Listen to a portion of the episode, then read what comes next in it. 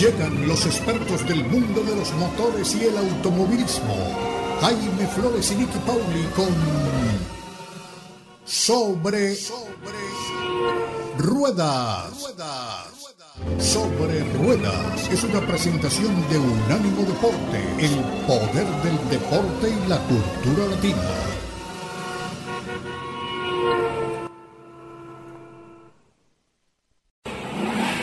Sobre Rueda. Sobre Rueda. El programa donde rugen los motores.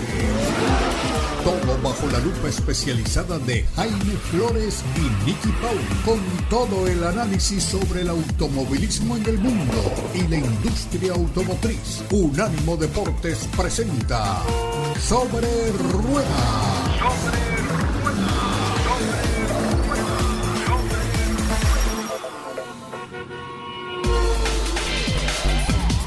¿Qué tal amigos y bienvenidos una vez más a Sobre Ruedas a través de Unánimo Deportes? Qué placer que estén de nuevo con nosotros, que estén en la sintonía de este espacio que trae lo que nos agrada, lo que nos emociona, lo que nos entusiasma. Las ruedas, los vehículos, los motores, en fin, todo esto. Y hoy justamente eh, tuvimos Gran Premio de Austria de la Fórmula 1 con todos los detalles, como siempre, muy bien informada, lo conoce todo a profundidad. Doña Niki Pauli, qué placer saludarla una vez más.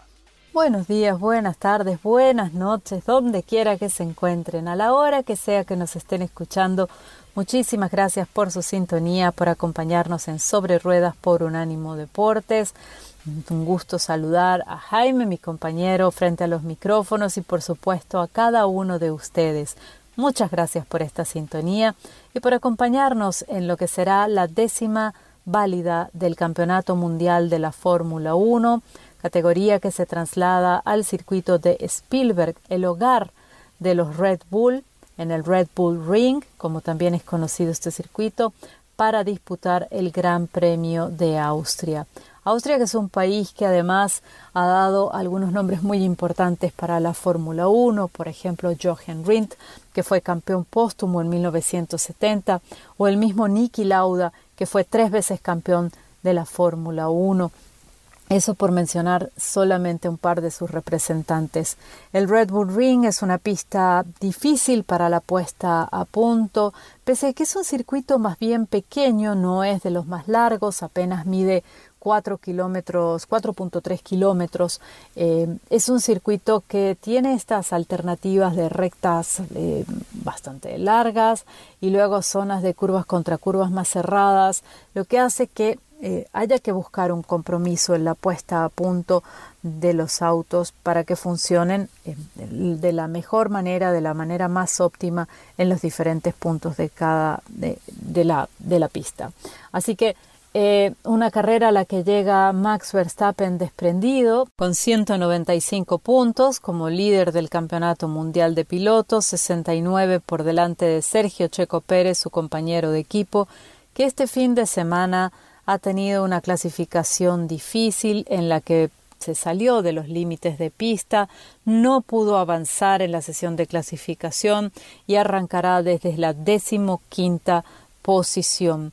¿Qué significa esto para Sergio? ¿Está acabada la carrera para él? Pues no, la verdad es que no.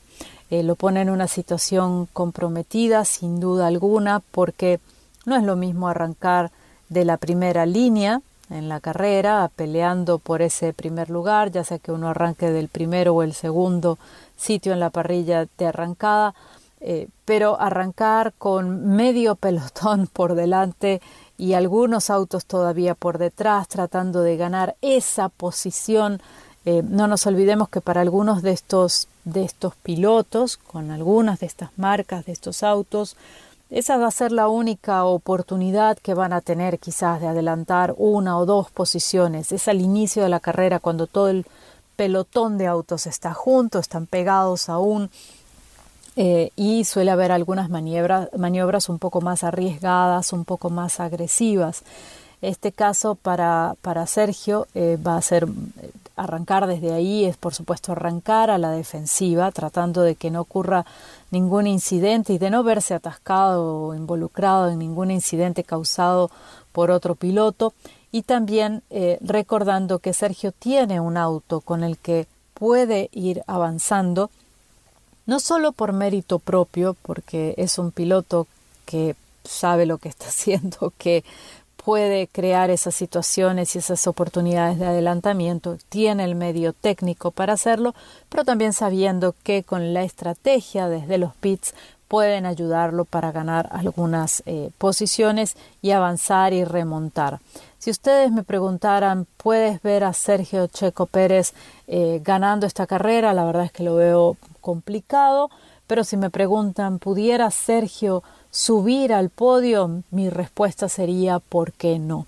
Mucho dependerá, por supuesto, de lo que ocurra en cada una de las vueltas de este Gran Premio, pero la capacidad de Sergio está ahí y el medio técnico está ahí. Si la estrategia y las paradas en los pits lo ayudan, y por supuesto el factor suerte, al que el propio Nicky Lauda siempre hacía referencia que no puede faltar, creo que también pudiéramos aspirar a verlo en una buena posición y sumando puntos para su escudería al final de la carrera.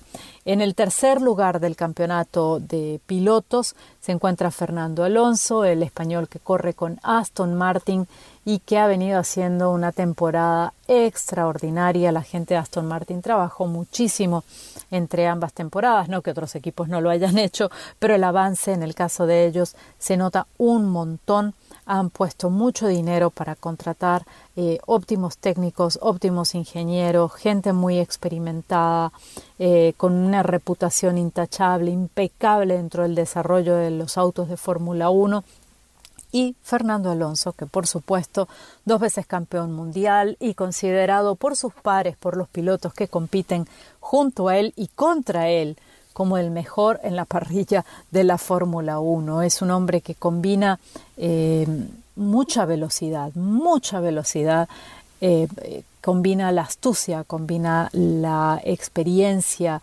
combina los reflejos. Eh, creo que todavía tiene esa sed de ese hambre, esa sed de triunfo que para algunos pilotos en el pasado lo hemos visto, por ejemplo en el caso de Nico Rosberg, pues he ganado un campeonato mundial, ya suficiente lo que quería lograr, ya lo logré, me voy a casa. Para Fernando Alonso, que está hecho de otro material completamente distinto, dos títulos mundiales apenas si, si lo satisfacen y él quiere no solamente lograr la victoria 33 en la Fórmula 1, sino tener la oportunidad de pelear por un campeonato mundial y eso es lo que está trabajando. ¿Qué es este el campeonato mundial que él va a pelear? No, no es el del 2023, pero que tiene la mirada puesta absolutamente en eso, se los puedo garantizar. En el cuarto lugar del campeonato está Lewis Hamilton. Eh, la gente de Mercedes ha venido encontrando el camino que habían perdido, que habían extraviado en la temporada del 2022. Y en el quinto lugar, Carlos Sainz. Carlos Sainz que este fin de semana arranca eh, junto con su compañero Charles Leclerc de Ferrari en las posiciones de adelante. Y este es un fin de semana que no es particular, no es, el, no es, no es un fin de semana em, como los que vemos todos los fines de semana de Fórmula 1. Tenemos un formato sprint, eh, este es un formato que introdujo la categoría la Fórmula 1 para sazonar, si se quiere, un poco los fines de semana y para que la gente que asiste a las carreras, a, las pistas, tenga unos fines de semana un poco más emocionantes, con más sustancia por lo que están pagando, ¿no? Entonces, este formato sprint se, se, trata de una carrera más corta que el Gran Premio del día domingo. Este sprint se corre el día sábado y la Fórmula 1 ha venido haciendo ajustes desde la introducción del formato hasta el presente para ir adaptándolo y, ha ido mutando un poquito. Y este fin de semana lo que hemos eh, visto es la clasificación para el Gran Premio del domingo. Fue el día viernes.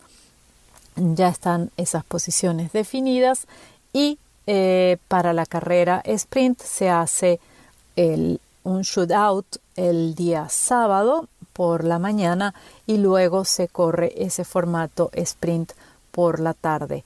Eh, hora local, por supuesto, para, para quienes quieran seguirlo en las noticias y, por supuesto, en las redes sociales.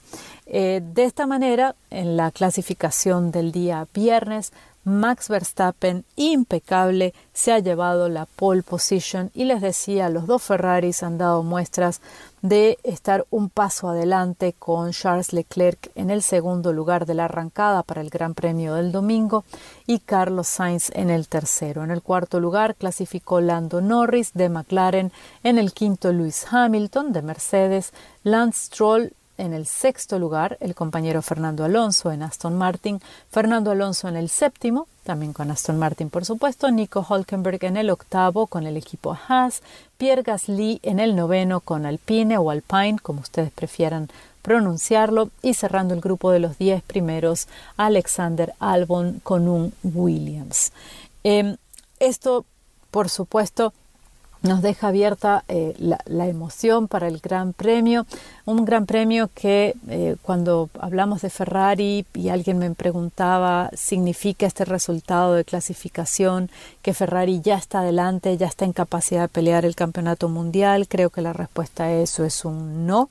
También pienso que esta es una pista que se adapta, se ajusta bastante bien al desarrollo del Ferrari. No nos olvidemos que fue precisamente Charles Leclerc el ganador de esta carrera, el Gran Premio de Austria en el 2022. Las posiciones en aquel momento fueron eh, en el podio Charles Leclerc, Max, Verstappen y Lewis Hamilton.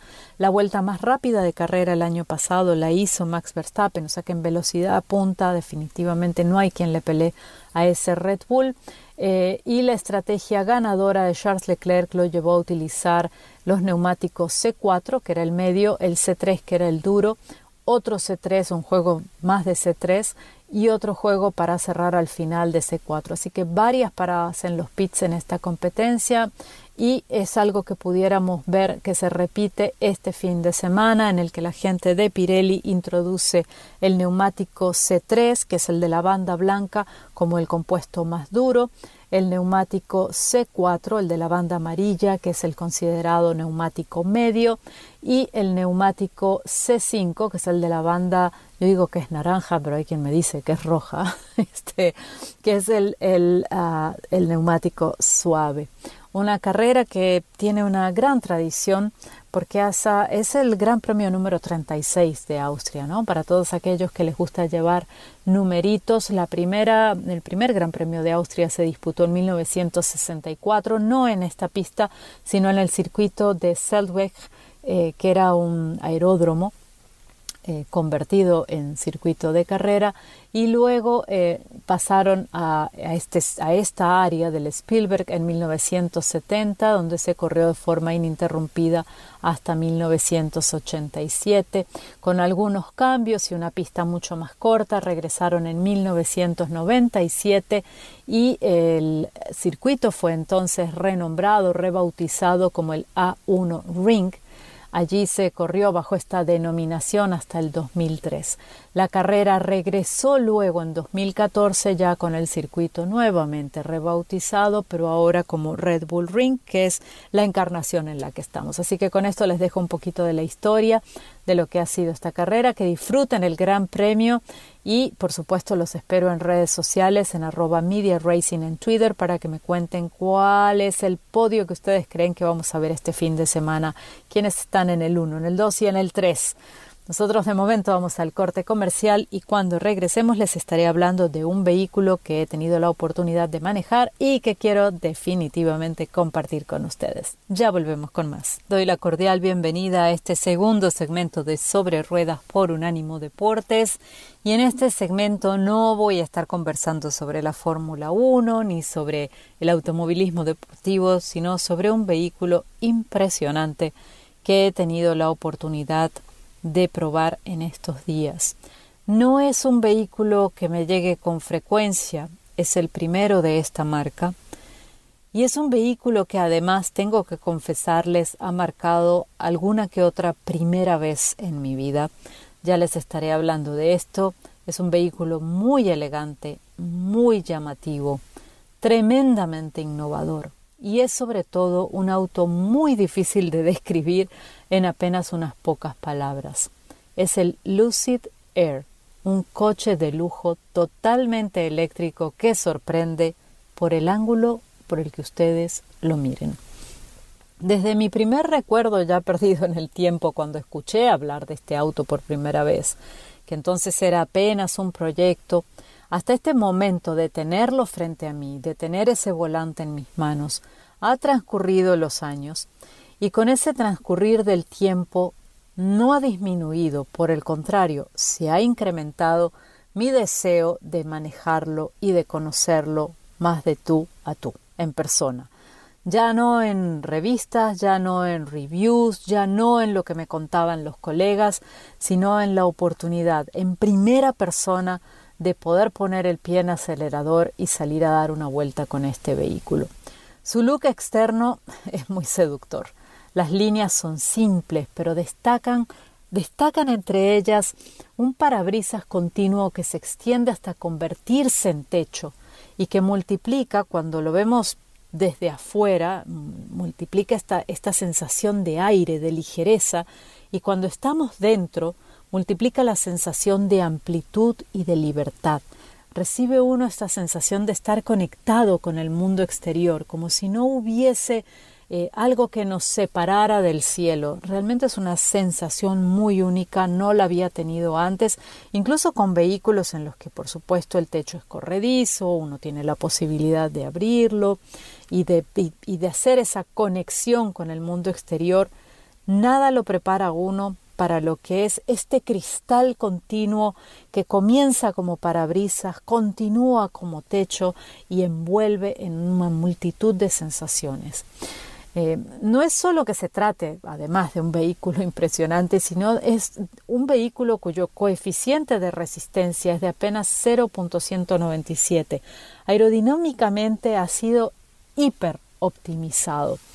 La aerodinámica en este auto es un tema muy relevante y es algo que si ustedes lo miran de costado van a notar ese perfil estilizado, la moldura en el techo que nos permite entender con claridad que este auto y su diseño derivan no solamente de la imaginación de quien, de quien lo ha creado, sino también del mundo de la aeronáutica en el que se ha inspirado y del que han salido algunos de los conceptos que luego ayudaron a darle vida. De acuerdo con el fabricante, precisamente, esa forma elegante que tiene el vehículo ha venido de los aviones. Se ha buscado trabajar cada detalle con líneas simples, con líneas limpias, como la llaman los diseñadores, para crear formas que sean muy fluidas. Sorprende a través también del sistema de iluminación externo. Los faros delanteros son faros inteligentes, están diseñados con una matriz de microlentes creados para iluminar sin deslumbrar. Eh, es un trabajo realmente muy pulido, muy nítido. Eh, cuando tengan la posibilidad de estar frente a frente con el Lucid Air, les recomiendo que se asomen por esos cristales de las luces y los miren con detalles porque bien vale la pena. Está claro, por supuesto, que lo de este auto no es solamente un tema de apariencias, no es solamente este chico lindo de la cuadra que lo vemos venir y decimos, pues qué guapo. No, hay, hay, hay mucho más que eso, hay más profundidad. El Lucid Air se ofrece en diversos modelos. Tenemos el Pure, el Touring, el Grand Touring y el Grand Touring Performance. En el caso del modelo que yo tuve para la prueba fue el Touring y se espera también que haya otro modelo adicional en este abanico de opciones, el Zafir, que sería introducido eh, precisamente este año, en 2023. El Lucid, Air Touring que tuve para la prueba cuenta con un motor dual y ofrece 425 millas de rango, lo que se dice fácil, pero pocos, si es que alguno en la industria se acercan, se asoman a ese rango de autonomía y 620 caballos de fuerza. Ya se podrán imaginar ustedes lo que es esto. Cuando apenas hace unos años comenzamos con Jaime aquí en el programa a hablar de los vehículos eléctricos y de su rango de autonomía y también de la velocidad que podían desarrollar o de cuánto tardaban en, pasar de 0 a 60 millas por hora. Eh, estos números realmente eran como hablar de un futuro muy lejano y de algo casi mágico, algo que difícilmente iba a ocurrir. Y sin embargo, la industria automotriz, que siempre nos sorprende con sus desarrollos y con su capacidad de reinventarse y de avanzar, eh, pues ya nos ha traído estos números en apenas unos años. Yo, sinceramente, he de reconocerlo frente a ustedes, no me imaginaba hace una década atrás, cuando empezábamos a hablar con un poco más de frecuencia de los autos eléctricos, no me imaginaba un vehículo eléctrico de 620 caballos de fuerza, no me imaginaba un rango de autonomía de 425 millas, eh, así que me ha sorprendido mucho. La recarga de este vehículo es algo que no había visto tampoco antes. Puede llegar a unas 200 millas de carga en apenas 12 minutos. Es el más rápido de, la recarga más rápida disponible en el mercado. Esto es gracias a un sistema que se llama Wonderbox, que es el epicentro de un sistema de carga eh, único creado por la gente de Lucid eh, con su propio sello, su propio eh, diseño, su propia definición de lo que debe ser la carga y que uno hubiese pensado en principio un sistema tan exclusivo diseñado para este único auto o para esta marca, eh, pues por lo tanto supongo tendrá cargadores también exclusivos. Pues la respuesta a eso es un no. El sistema es compatible con distintos puntos y estaciones de carga, con lo cual ustedes no se van a ver limitados em, o encajonados, que digan, bueno, tengo que tener una estación de servicio o un cargador en este caso eh, de tal capacidad, de tal característica para poder cargar mi Lucid, pues no. Es compatible con más de una marca de sistemas de carga que están en el mercado. Em, les decía que fue un auto de primeras veces eh, y al menos para mí porque fue mi debut en un auto que no requiere llave. Y no les estoy hablando del clicker, no les estoy hablando de que ustedes tienen el clicker en la mano y aprietan un botoncito y con eso se abren las puertas del vehículo. No, estoy hablando de que el clicker es completamente liso, funciona por un sistema de sensores. Cuando uno se aproxima al auto, el auto despliega las manillas, se pueden abrir las puertas, Ustedes se suben al auto y el auto ya está encendido. Cuando ustedes se bajan del auto y se alejan del auto, el auto dice con, la llave en la mano, con este clicker sin botones, clicker liso en la mano, ustedes se alejan del vehículo y el auto solo entiende que ustedes ya se han ido del vehículo, que hay que apagar el motor y que hay que cerrar las puertas. Eh, confieso también que al principio me incomodó un poco pero la incomodidad me duró unas 24 horas en las que me acostumbré a que esto era así y cada vez que ocurría era como asistir a una especie de acto de magia. Em, tampoco eh, existe ese botón para encender o apagar el auto, como les venía diciendo. Eh, eh, visualicen esto, visualicen que ustedes no hay una llave, pero tampoco hay un botoncito, tampoco hay una perilla. Es el auto solo quien determina cómo cumplir con esas funciones. Eh, es un vehículo que se deja llevar con suavidad, que ofrece distintos modos de manejo para ajustarse a la conducción, a las necesidades que uno tenga en el camino. Mayormente yo utilicé el modo que se llama smooth o suave, pero también hay disponibles un modo llamado Swift y un modo llamado Sprint.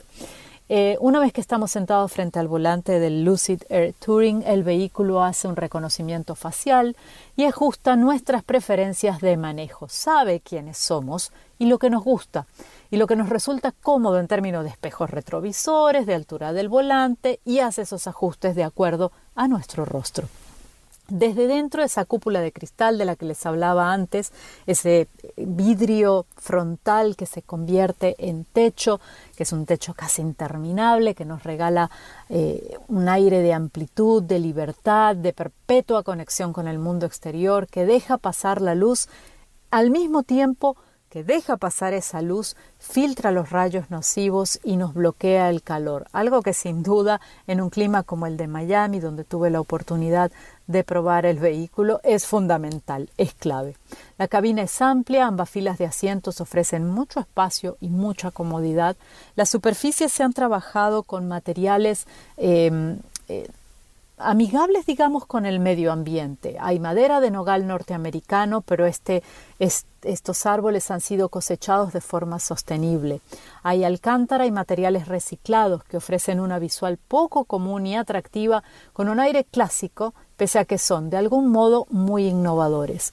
Hay cuero de napa y, eh, según nos cuenta la gente de Lucid Motors, proviene de uno de los únicos productores de cuero que generan carbono cero para producirlo. De los materiales sobresalen, además del cuero, las mezclas de lana textil de alpaca, vía producción sostenible también, y hilo, eh, lo que llaman ellos hilo reciclado, que es, es, un proceso en el que se somete al hilo a un avanzado eh, tratamiento de texturización por aire para transformarlo en un material lujoso, de textura rica y de textura fina. Así que todo esto son combinaciones que tenemos en el Lucid Air. Es un vehículo realmente sensacional, con una cabina silenciosa, con lo último y lo mejor de la tecnología, con una pantalla eh, una pantalla táctil impresionante, 35 componentes externos para que ustedes puedan personalizarlo a su gusto. De verdad, si tienen la oportunidad de acercarse a, una de las boutiques porque ni siquiera podemos llamarles concesionarios, son boutiques especializadas. Vayan y conozcan al Lucid Air en persona. El precio arranca en los 138 mil dólares, pero aquí no podemos hablar de precio, sino de valor y realmente los vale. Ahí se los dejo, el Lucid Air Touring, un vehículo que de verdad me sorprendió y que espero que lo sorprenda positivamente también a ustedes. Vamos al corte comercial y ya regresamos con mucho más en Sobre Ruedas. Aquí estamos de nuevo con ustedes para otro segmento de nuestra edición de hoy de Sobre Ruedas a través de Unánimo Deportes y vamos a hablar de la industria automotriz. Y como ustedes lo saben, si han venido escuchando este programa recurrentemente, pues uno de los temas más trascendentales que tienen que ver con la industria automotriz a lo largo de estos últimos años es el de la influencia en el mercado de los vehículos eléctricos. Pues bien, los vehículos eléctricos han venido ocupando cada vez un segmento más significativo del mercado. No a la velocidad que seguramente sus fabricantes quisieran, no a la velocidad que el gobierno quisiera, pero a la velocidad que lo permiten algunas variables importantes dentro del proceso. La primera de ellas tiene que ver, obviamente, con el eh, precio. Los precios de los vehículos eléctricos son significativamente superiores a los de los vehículos a gasolina.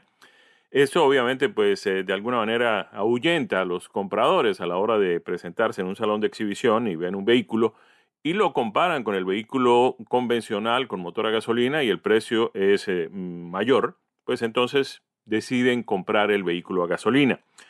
Las otras variables tienen que ver con la manera como el vehículo eléctrico está conquistando mm, cada vez más mercado, tampoco a la velocidad que hubieran querido sus fabricantes. Nos referimos a esto fundamentalmente con lo que tiene que ver con las estaciones de carga y el costo que esa carga de alguna forma tiene para el consumidor. Eh, la idea fundamental de comprar un vehículo eléctrico, más allá de los temas ecológicos que nos interesan a todos y los que deberían preocuparnos a todos, un vehículo eléctrico supuestamente consume eh, menos eh, mm, combustibles fósiles y produce menos gases de efecto invernadero que un vehículo con motor convencional de combustión interna a gasolina.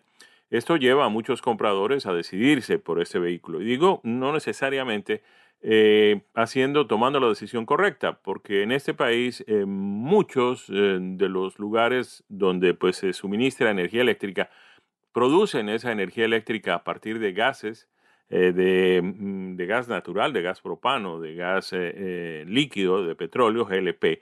lo producen también a partir de carbón, lo producen también a partir de diésel, lo producen de cierta forma a partir de combustibles fósiles y aunque uno no lleve en su vehículo el eh, motor de combustión interna que produce ese gas, pues en alguna parte, para suministrarle a uno la electricidad que uno lleva en su vehículo, están quemando esos combustibles fósiles y produciendo los gases de efecto invernadero.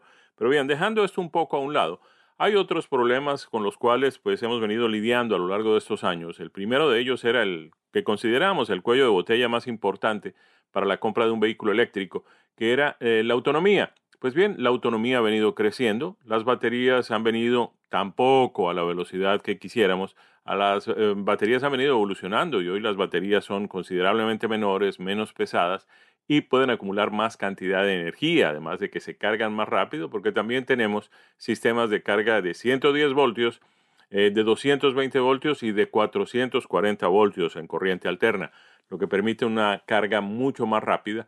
Y si las baterías pues pueden acumular más, esto nos genera una autonomía mucho más significativa. Estamos hablando de más de 300 millas en una buena cantidad de vehículos.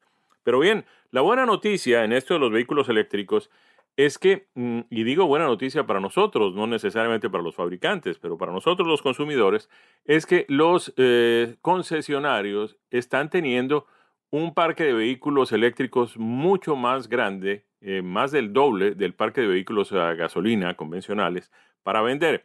¿Qué significa esto? Por ejemplo, vamos a ir con números para que podamos entender esto eh, bastante mejor.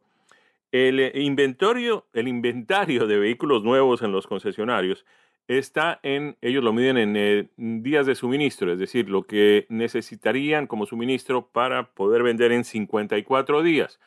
Eh, esta eh, cifra es bastante fácil de conseguir, simplemente a lo largo del tiempo el fabricante va llevando una lista y va llevando un conteo de los vehículos que se venden todos los días, por decir algo, un concesionario en Fort Lauderdale en la Florida, vende 16 vehículos diarios. Entonces, 30 mm, días de vehículos sería 480 vehículos. Pues bien, lo que tienen en este momento los eh, concesionarios es 54 días de suministro en sus eh, estacionamientos para satisfacer las necesidades de sus clientes.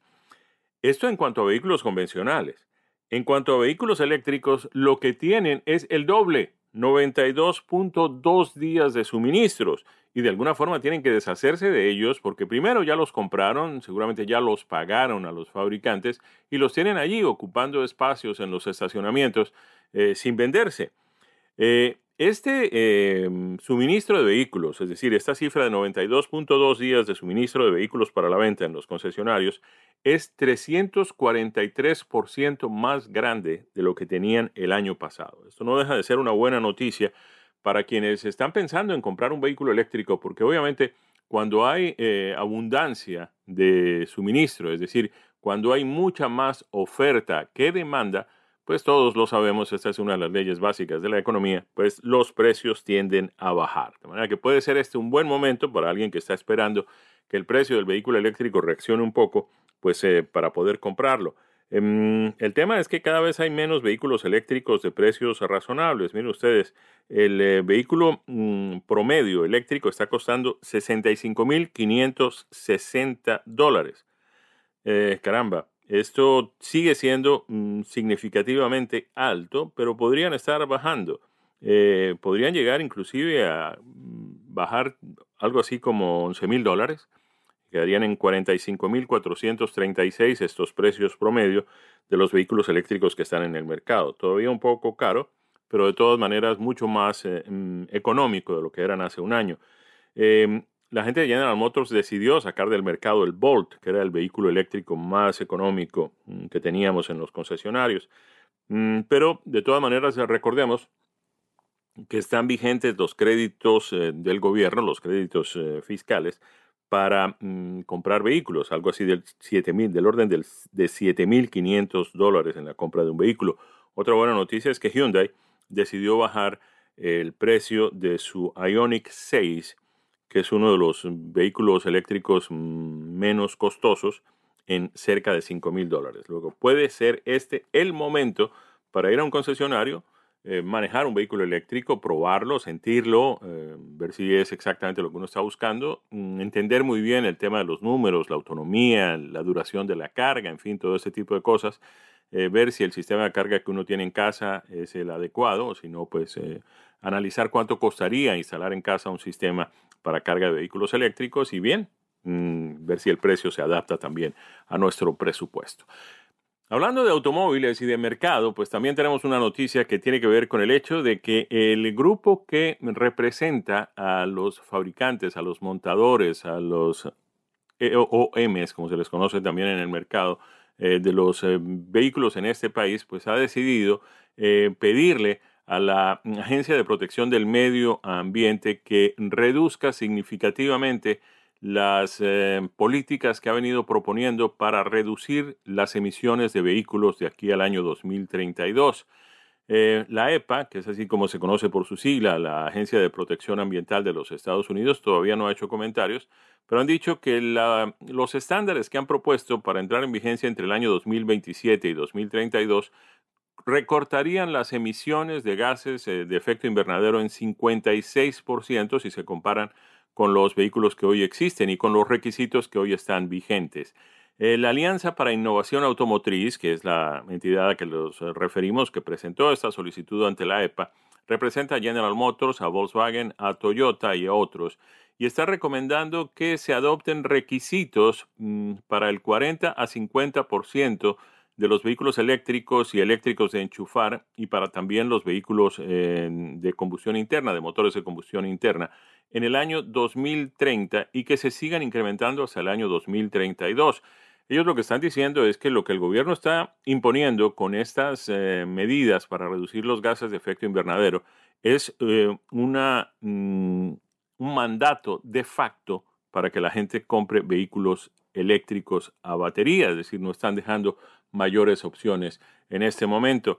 El grupo de los fabricantes de vehículos está mm, solicitando cambios más significativos y han argumentado que ellos podrían alinearse con las solicitudes que hizo el eh, presidente Biden en agosto del 2021 a través de una orden ejecutiva que establecía un objetivo de 50% de los vehículos eh, para el año 2030 para que fueran eléctricos o eléctricos y, o mejor, híbridos de enchufar, es decir, el vehículo 100% eléctrico que no tiene un motor a gasolina y no consume una sola gota de combustible, o entonces el vehículo híbrido de conectar que aunque tiene una batería que le permite una autonomía limitada, eh, para mm, conducir sin necesidad de encender el motor a gasolina, tiene ese motor a gasolina para el caso de que pues, se agote la electricidad en las baterías y haya que seguir manejando el vehículo. Eso es lo que hay en el mercado. Entonces, la solicitud consiste en que pues volvamos a la orden ejecutiva que pues presentó el presidente Biden en el año 2021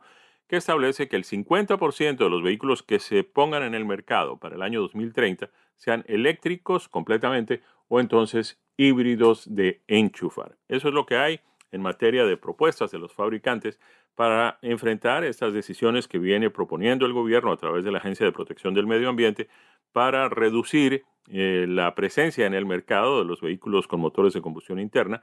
La idea es que haya un momento en que ya no se puedan vender más, como ocurre ya en algunos países europeos, que la venta de vehículos a gasolina está prohibida y todos los vehículos que se venden deben ser eléctricos. Y algunos fabricantes han anunciado inclusive que pues tendrán sus eh, portafolios de productos para mm, disposición de sus clientes 100% eh, eléctricos, es decir, el vehículo con motor de combustión interna a gasolina, pues está tendiendo a desaparecer. Va a pasar mucho tiempo todavía y una vez se, adopten estas medidas para que no se vendan más vehículos a gasolina, pues seguramente habrá en el mercado muchos vehículos a gasolina que tendrán que seguir funcionando.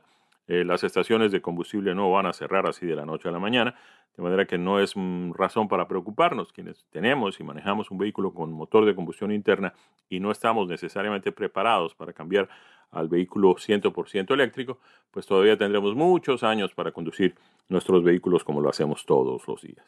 Nos vamos, cumplimos compromisos y cuando regresemos estaremos eh, compartiendo con ustedes impresiones de manejo de dos vehículos, justamente dos vehículos eléctricos, dos utilitarios deportivos eléctricos de alta gama a la venta en los Estados Unidos. Ya regresamos con más aquí en Sobre Ruedas a través de Unánimo Deportes. Y hemos llegado al cuarto segmento de Sobre Ruedas por Unánimo Deportes, el segmento en el que nos subimos a bordo de los vehículos que ha tenido la oportunidad de manejar Jaime y ahora es el turno de irnos a dar una vueltita con él. Jaime, ¿qué vehículos has tenido la oportunidad de manejar en estos días? Muchas gracias, Nicky. Y tal como habíamos anunciado, pues vamos a compartir con ustedes impresiones de manejo de un par de vehículos muy interesantes, muy sofisticados, muy atractivos, eh, aquellos que uno quisiera tener en el dragway todos los días, eh, que nos han llegado pues por estas semanas. Eh, voy a comenzar con eh, un Lexus. Los dos productos son de alta gama. Uno es de la marca Lexus, que es la división de productos de lujo de mm, Toyota, y otro es un Mercedes-Benz. Los dos son eh, eléctricos 100%. Los dos son utilitarios de lujo de tamaño mediano. Voy a comenzar por uno completamente nuevo, que es el Lexus RZ. Eh, un vehículo que en su apariencia además parece una nave espacial. Eh, obviamente como no tienen parrilla los vehículos eléctricos porque no tienen radiador de agua para refrigerar el motor, en fin, todo ese tipo de cosas que cambian cuando uno pasa de un motor a gasolina a un motor eléctrico, pues la parrilla desaparece y eh, lo que han logrado hacer los diseñadores con la parte frontal, es decir, con la fachada, con la, con la frente del vehículo, con lo primero que uno nota cuando el vehículo se acerca es absolutamente maravilloso. Realmente el vehículo es muy impresionante, muy agradable de ver. Em, es un vehículo además que comparte plataforma, eh, es una plataforma Toyota, es la plataforma que tiene el BZ4X y también el Subaru Solterra. Ustedes saben que existe esa em, asociación entre Toyota y Subaru para compartir plataformas, vehículos, en fin, todo ese tipo de cosas. El eh, vehículo que manejamos, este mm, Lexus RZ 450E. Tiene una ah, autonomía, vamos a trabajar en eso porque eso es lo que mm, inicialmente todos los eh, compradores de vehículos eh, piensan que es eh, lo fundamental, es decir, yo cargo este vehículo y cuántas millas puedo alcanzar. Pues bien, entrega 220 millas de autonomía cuando tiene las ruedas básicas de 18 pulgadas. Con las ruedas de 20 pulgadas, eh, esta autonomía se reduce a 196 millas. Sobra decir que el que manejamos era el más sofisticado de todos, el de mejor, eh, mm, mejor equipado de todos esos vehículos y obviamente su autonomía era eh, inferior a la autonomía del vehículo regular con ruedas de 18 pulgadas de diámetro. El paquete de baterías de ese Lexus RZ450 eh, es capaz de acumular 63.4 kilovatios hora. En lo que tiene que ver con economía de combustible, vamos a salir de esto rápido porque es uno de los segmentos difíciles de manejar porque la nomenclatura es completamente diferente, pero digamos que este vehículo nos daría eh, el equivalente a un vehículo que a gasolina pudiera recorrer 115 millas por galón. Esto en la ciudad, 98 millas por galón en la autopista. Recordemos que lo más que conseguimos con un vehículo híbrido o gasolina es cerca de 50, 54 millas por galón como promedio. Pues ese vehículo eh, con motor totalmente, con motores además totalmente eléctricos, pues entrega eh, esta, este rendimiento que es eh, muy, muy significativo. Vamos a irnos con los números, porque esto es fundamental.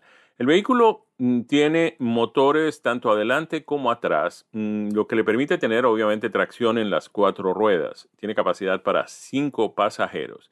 El eh, motor es un motor eh, de magneto permanente sincrónico de corriente alterna que entrega 201 caballos de potencia. Esto es el motor frontal. El motor mm, trasero también es eh, sincronizado con un magneto permanente, también de corriente alterna pero el motor de atrás entrega 107 caballos de potencia, lo que da un combinado de 308 caballos y 320 libras por pie de torsión. Eh, a ver, en cuanto a aceleración, 0 a 60 millas en 4.6 segundos. La velocidad máxima de este vehículo, limitada por eh, disposiciones gubernamentales, es de 103 millas por hora. El vehículo tiene unas dimensiones realmente amplias, no es un vehículo muy grande, recordemos que pues, se trata de un utilitario deportivo basado en plataformas eh, que utilizan algunos eh, vehículos también eh, mm, automóviles, de manera que pues no es un vehículo muy, muy grande, aunque por dentro es muy cómodo, también recordemos que cuando los vehículos son eléctricos, pues hay una cantidad de cosas que ya no tienen, como la transmisión, como el túnel eh, eh, que lleva pues justamente la tracción de la parte donde está el motor adelante a la parte trasera, al eje trasero. Todas estas cosas desaparecen, desaparece también el tanque de combustible. Obviamente aparecen las baterías, pero es em, el espacio, el volumen que ocupan es eh, considerablemente menor, de manera que el vehículo es muy amplio para cinco pasajeros más su equipaje. El precio del que probamos 63.415 dólares, el precio básico está en 59.650 dólares. Este es el Lexus RZ450E. Y de ahí nos vamos al Mercedes-Benz EQE SUV. Mercedes ha eh, hecho como desaparecer un poco la, palabra Benz de su nomenclatura. Entonces los, los, vehículos eléctricos ahora se llaman Mercedes EQ, ya desaparece el Benz. Los vehículos más de más alto desempeño ahora se llaman Mercedes AMG, desaparece otra vez el, desaparece otra vez el Benz.